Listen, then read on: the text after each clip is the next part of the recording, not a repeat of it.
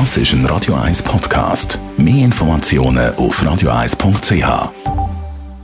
Nein. Best auf Morgenshow wird Ihnen präsentiert von der Alexander Keller AG. Ihre Partner für Geschäfts- und Privatumzug, Transport, Lagerungen und Entsorgung. Die letzte Fußballrunde vom Wochenende war so richtig spannend gewesen, auch in der deutschen Bundesliga. Bayern München hat es am Schluss doch noch geschafft mit dem Goalie Jan Sommer. Und da stellt sich natürlich die ganz grosse Frage, wie weiter mit ihm und dem Rekordmeister? Boah, die, die Frage kann ich zu dem jetzigen Zeitpunkt noch nicht, noch nicht beantworten. Ich meine, wie gesagt, das ist sehr positiv für mich. Ich habe zwei Jahre, noch einen Zweijahresvertrag beim FC Bayern München, was, was super positiv ist.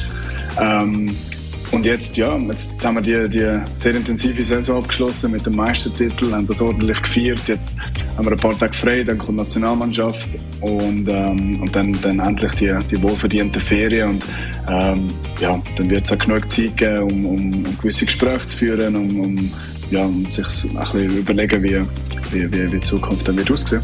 Sommerwetter bei Bayern München, aber natürlich auch an diesem Pfingstwochenende. Vielleicht seid ihr ein bisschen flaniert und habt in die Gärten hineingeschaut, der ein oder andere Gartenzwerg gesehen und eigentlich vielleicht auch gefragt in der ganzen Gender-Debatte, gibt es eigentlich auch weibliche Gartenzwerge? Wir haben den Sammler gefragt. Nein, nein, nein, nein, nein. Weibliche Zwergenfiguren gibt es nicht. Der Gartenzwerg ist männlich. Und wenn man irgendeiner weiblichen Figur eine Zipfelmütze aufsetzt, davon wird es noch keine Zwergin geben. Also auch das ist wieder eine neuzeitliche Erfindung oder Provokation. Man kann es nennen, wie man möchte.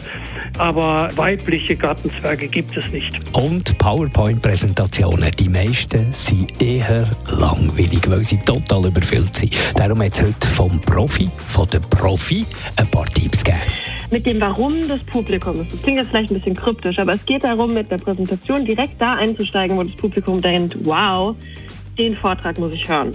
Wenn wir dann über Folien sprechen, ist es ganz wichtig, eine saubere Struktur zu haben. Also einen Ort, wo der Titel hingehört, auf jeder Folie ist es der gleiche Ort. Aber wenn wir mal ehrlich sind, ist die PowerPoint ja nur die Kür. Also das bedeutet, dass die Folie zu dem passt, was ich sage und dass ich sie richtig handhaben kann. Also dieses Zusammenspiel aus ich spreche mit meinem Publikum und die Folie begleitet meinen Vortrag ist mega wichtig. Die Morgenshow auf Radio 1. Jeden Tag von 5 bis 10.